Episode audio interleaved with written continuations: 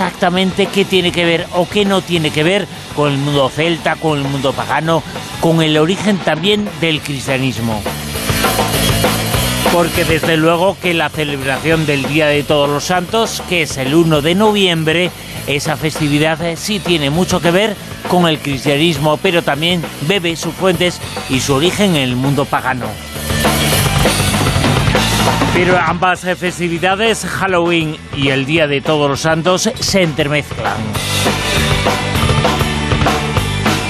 Y al margen de que tengamos o no una visión crítica de la fiesta de Halloween, una visión crítica, todo es ilícito, pero es cierto que esta es una festividad en la que, sobre todo los niños, se divierten mucho.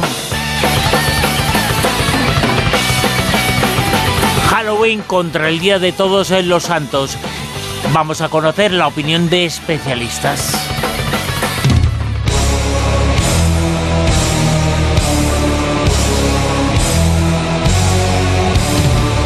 Son celebraciones eh, mezcladas, eh, no se sabe si una procede de la otra, si tiene mucho que ver, si no tiene eh, nada que ver, que sí lo tiene, pero lo que sí sabemos es que se celebran con muy poquitas horas de diferencia la fiesta de los difuntos de todos los santos y la fiesta en la que estamos ya en unas horas de Halloween.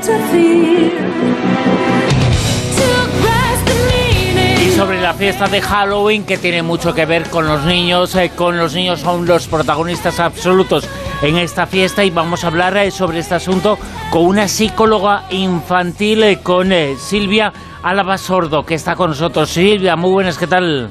Hola, ¿qué tal? Me ha llamado mucho la atención una cosa que decías a un periódico en una entrevista que decían a propósito de esto en el país. Decías que somos muy hipócritas porque celebramos Halloween, ponemos a los niños de fiesta y sin embargo no les hablamos lo suficiente de la muerte, ¿no? Pues fíjate, yo creo que en ese sentido en ocasiones somos poco coherentes, no es que todo el mundo lo haga igual, pero nos cuesta mucho hablar de la muerte con los niños, nos cuesta mucho eh, en un determinado momento cuando ha habido un fallecimiento de una persona que es cercana a nosotros, bien sea un familiar, un amigo, incluso decírselo. Hay padres que todavía les cuesta, ¿no? Y, tardan tiempo en decírselo. Entonces, un poco también es un momento para reflexionar y decir, eh, Halloween está muy bien, está genial que los niños se disfracen, se lo pasan estupendamente, pero cuidado, no nos podemos olvidar que también este, estos días es el Día de Todos los Santos y es conveniente acercarnos y acordarnos un poquito a esas personas que ya no están con nosotros y hacerlo un poco pues desde la nostalgia y desde el agradecimiento por las cosas que hemos podido vivir juntos. Da la sensación de que Halloween ha fagocitado un poquito en nuestra fiesta de Todos los Santos, ¿eh? que parece que culturalmente lo que viene de allá, de América en este caso, ha pues puesto en un segundo plano una fiesta, una celebración que era muy habitual en la Europa de siempre y por supuesto en España. Así es, al final, ¿qué es lo que pasa? Que se empaña un poco ese sentido de recordar a los que ya no están, de recordar a los, a los difuntos. Entonces, una cosa no está reñida con la otra. Si no estamos diciendo que es que no se puede celebrar Halloween, pero sí el decir, oye, no dejar de tener ese momento especial el día uno, bueno, pues de acordarnos de sus familiares que ya no están. Quizás puede ser un momento muy bonito para hablar de ellos, para ver fotos, para poder contar las cosas eh, que les gustaban. De hecho, por ejemplo, el Día de los Muertos en México va más en esa línea. Se hacen altares, un altar con la foto de la persona a la que va dedicada y se hacen en miniatura, por ejemplo, y ponen su comida favorita, los sitios que más le gustaban, las cosas que más le gustaban. ¿no? Pues se trataría un poco de recordar, de recordar a esas personas y sobre todo de perder un poquito ese miedo y ese tabú a hablar con los niños de la muerte que, que si no luego, cuando por desgracia ocurre y nos ocurre una muerte cercana, pues se quedan muy impactados.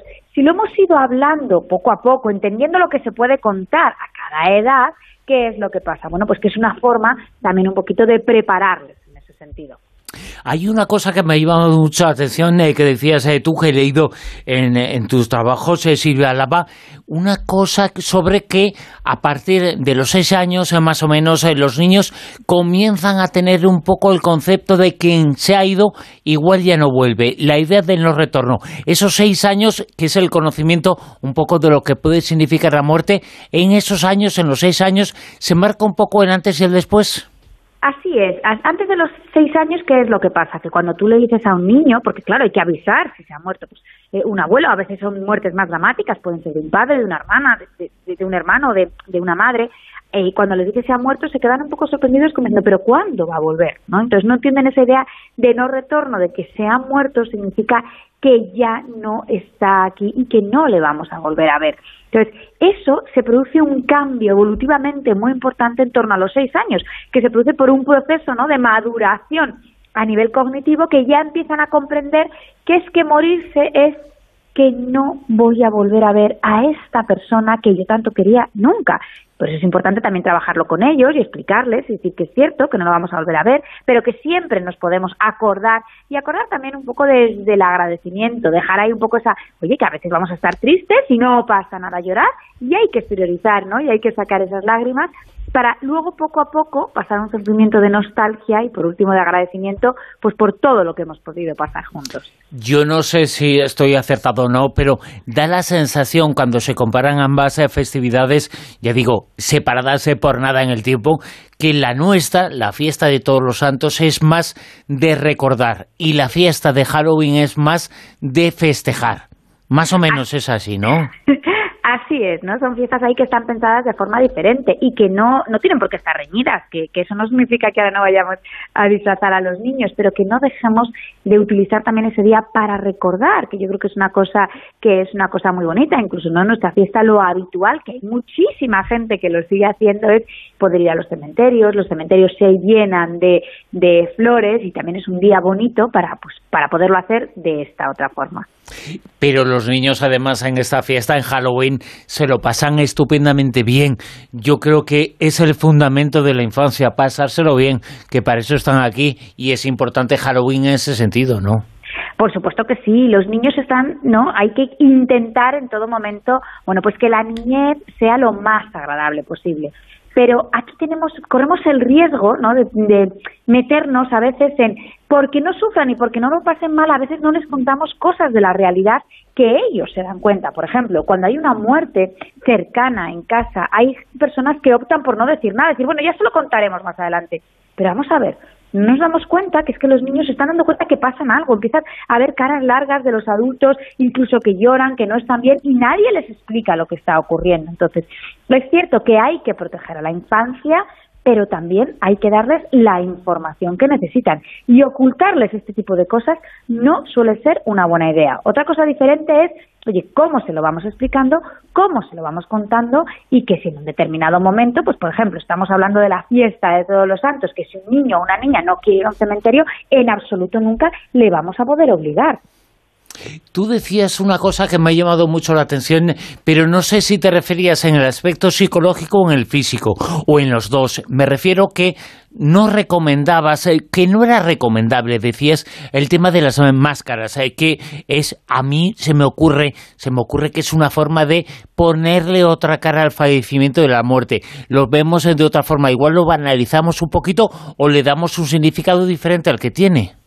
Y yo creo que, fíjate, cuando hablábamos de las marcas, máscaras, yo sobre todo me refería a las máscaras de los disfraces. Los niños muy pequeñitos, hay muchos niños que llevar una máscara les puede agobiar un montón. Entonces, por eso lo decíamos, cuidado cuando tenemos niños muy pequeños, temas de máscaras, que se las pongan ellos o incluso cuando nosotros llevamos máscaras a un niño que es un niño pequeño, estamos hablando de niños de edad infantil, ¿qué es lo que pasa? Que les puede costar reconocerlos y a veces puede tener un poquito más de miedo. Entonces estamos hablando sobre todo cuando son niños muy pequeños y sobre todo entender que no podemos hacer leyes generales y decir que todos van a ser así, sino que hay que tener en cuenta siempre las características individuales de cada niño o de cada niña. Pero cuidado con las máscaras cuando son muy pequeños porque les pueden dar mucho, mucho miedo porque dejan de identificar al adulto que están debajo, que está debajo.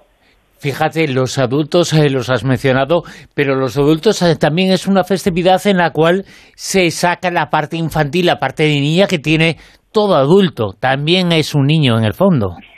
Yo creo que ahí es todo el tema que tiene que ver con disfrazarse, ¿no? Bien sea en esta festividad de Halloween, bien sea en carnavales, o bien sea simplemente porque hacemos una fiesta de disfraces. Es una forma que nos conecta, por así decirlo, con nuestro niño interior, con nuestra niña interior. Es un momento muy divertido. Recuerdas cuando te disfrazabas de pequeño, porque además el beneficio de los disfrazarse en los niños es muy grande. Estamos trabajando la creatividad, estamos trabajando también mucho el juego simbólico, la empatía, entender un poquito mejor a los demás. Y, esto, cuando somos adultos, lo recuperamos, sobre todo en ese momento de ilusión y de conectar con nuestra infancia. Ya sé que no es cuestión de elegir una cosa u otra, papá y mamá, y las eh, dos cosas pueden ser eh, fantásticas y buenas y nos pueden enseñar cosas, pero tú eres más de la fiesta de todos los santos o más de Halloween. Si te hubieras que decidir, eh, ¿qué elegirías? Yo me quedaría con la fiesta de todos los santos, pero yo, cuidado, esa es mi decisión personal, aquí cada uno puede elegir la que quiera y sobre todo creo que, que es fundamental para algo que, insistimos mucho los psicólogos y es que no podemos vivir como sociedad de espaldas a la muerte. La muerte forma parte de la vida y por tanto hay que irla introduciendo poco a poco, teniendo muy en cuenta qué es lo que les contamos a los niños y qué es lo que les enseñamos, porque si no, ¿qué es lo que ocurre? Que cuando ésta llega y que por desgracia va a llegar, no están preparados y pueden generar un duelo patológico que pueda ser incluso problemático. Autora de libros como El arte de educar jugando o como ¿Por qué no soy feliz? Ha estado esta noche con nosotros en La Rosa de los Vientos en la sintonía de Onda Cero. Ella es eh, Silvia Álava Sordo, psicóloga infantil. Eh, Silvia, mil gracias. Muy buenas noches. Y hemos hecho una ronda, una gira, hemos eh, preguntado a los nuestros visiones críticas visiones a favor, visiones, eh, por ejemplo, como la siguiente, del mundo de las creencias, antropología pura y dura, con un antropólogo, el mejor, con Rafael Quintía.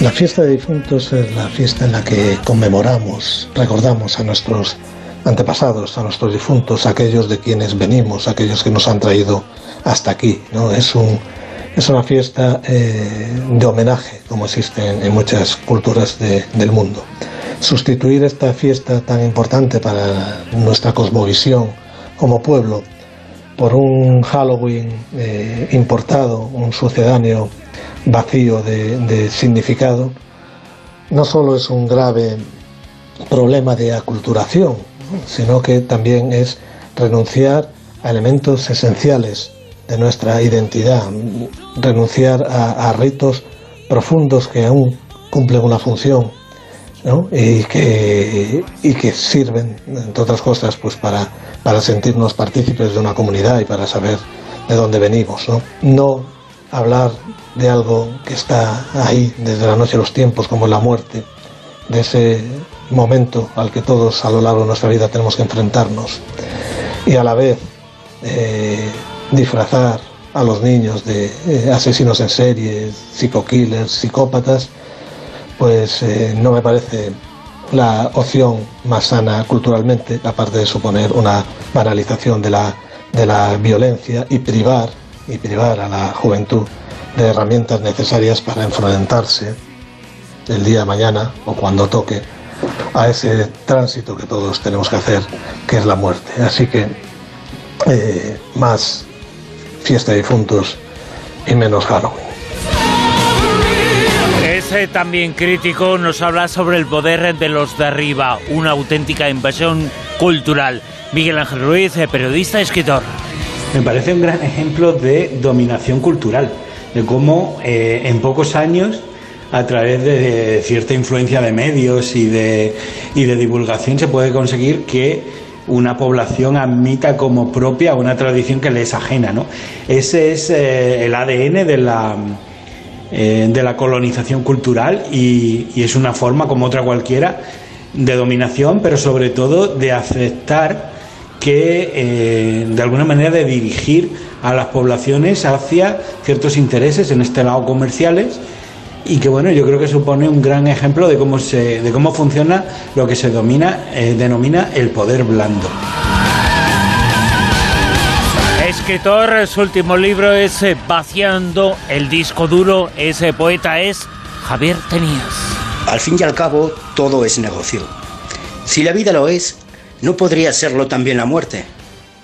Pero claro, habrá que dulcificar esa muerte, disneyficarla.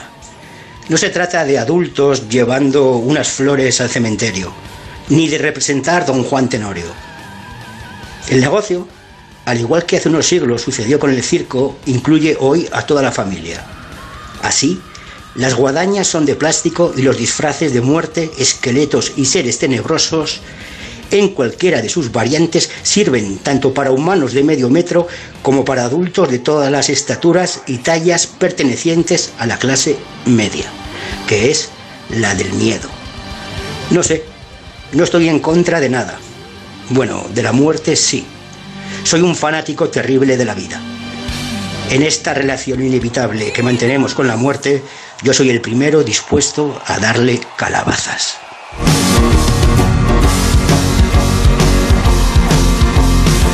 Historiadora, una gran conocedora de los mitos y creencias de las antiguas civilizaciones. También es eh, crítica, ella es Ana María Vázquez Ois. La fiesta de los muertos es normal en todas las civilizaciones que conozco y es magnífico que se lo recuerde por lo menos una vez al año. El problema de este Halloween es que es una desproporción total y absoluta de acuerdo con todas eh, las tradiciones eh, que yo conozco.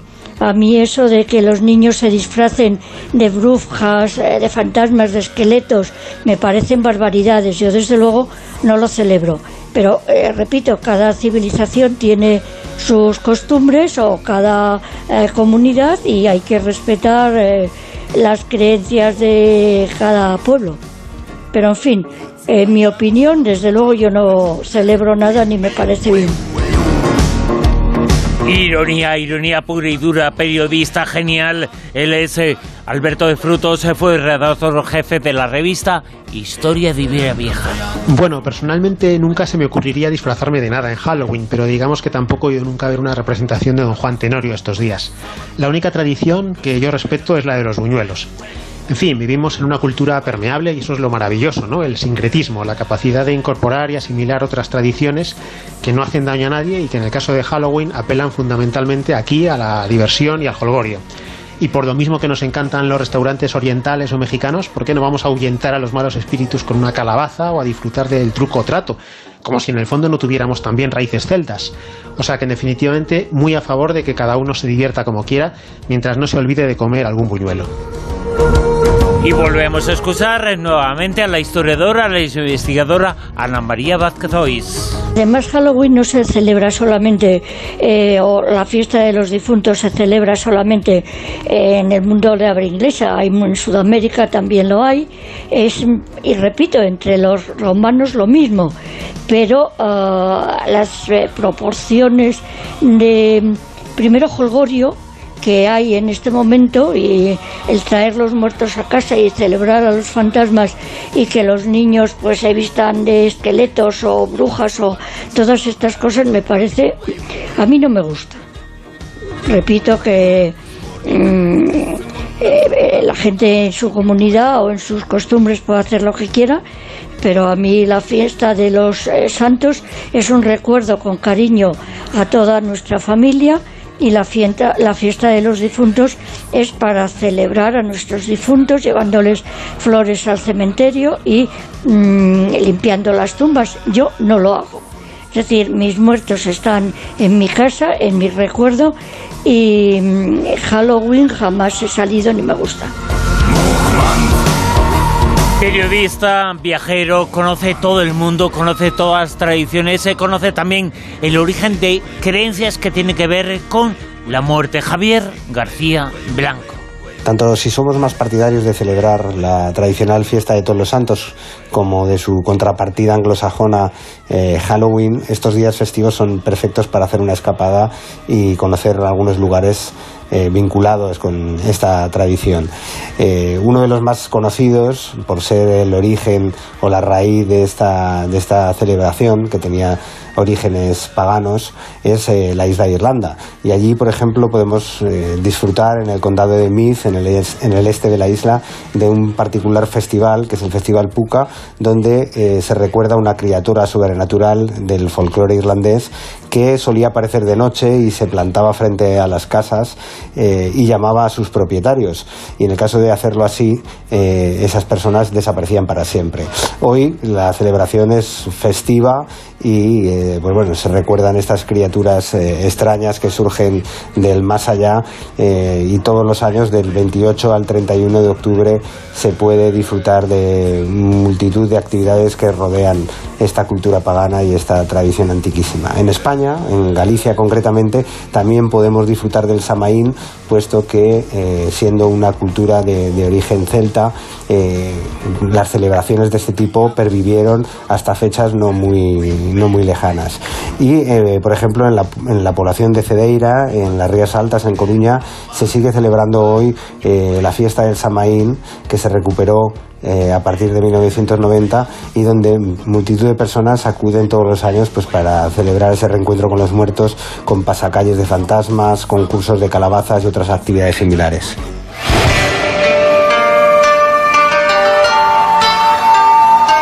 Es el director de películas, eh, de largometrajes, de cortometrajes. Es, por supuesto, que tenía que estar aquí, cineasta Miquel Navarro. Para mí, Halloween significa celebrar la fiesta del cine de terror, ese con el que hemos disfrutado en nuestra infancia.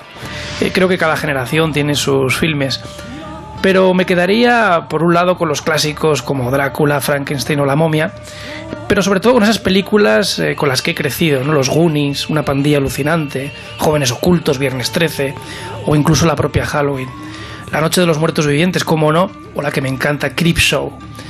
Eh, creo que Halloween es lo que significa para mí es reunirse en torno al televisor, disfrazado o no, eh, con amigos o en familia, y dispuestos a ver una de esas películas en las que tienes que estar agarrado a un cojín. Ese es el espíritu que, en el que yo creo de Halloween, la, la fiesta del cine de terror y disfrutar de los, de los grandes clásicos. Ojalá, ojalá que el miedo siempre sea ese, siempre sea el poder disfrutar del cine de miedo.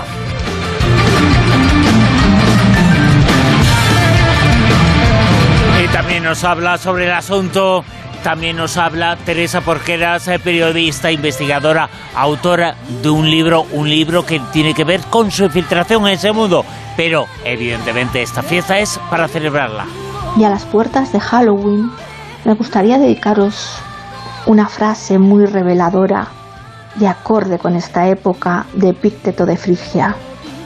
No hay que tener miedo de la pobreza, ni del destierro, ni de la cárcel, ni de la muerte.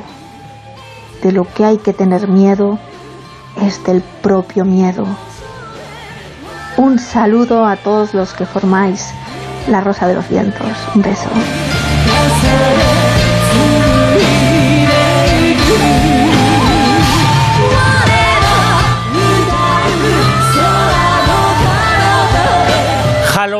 Eh, sí, ¿no? Evidentemente sí, pero también tenemos, y algunas eh, de las eh, voces que hemos escuchado, una visión crítica.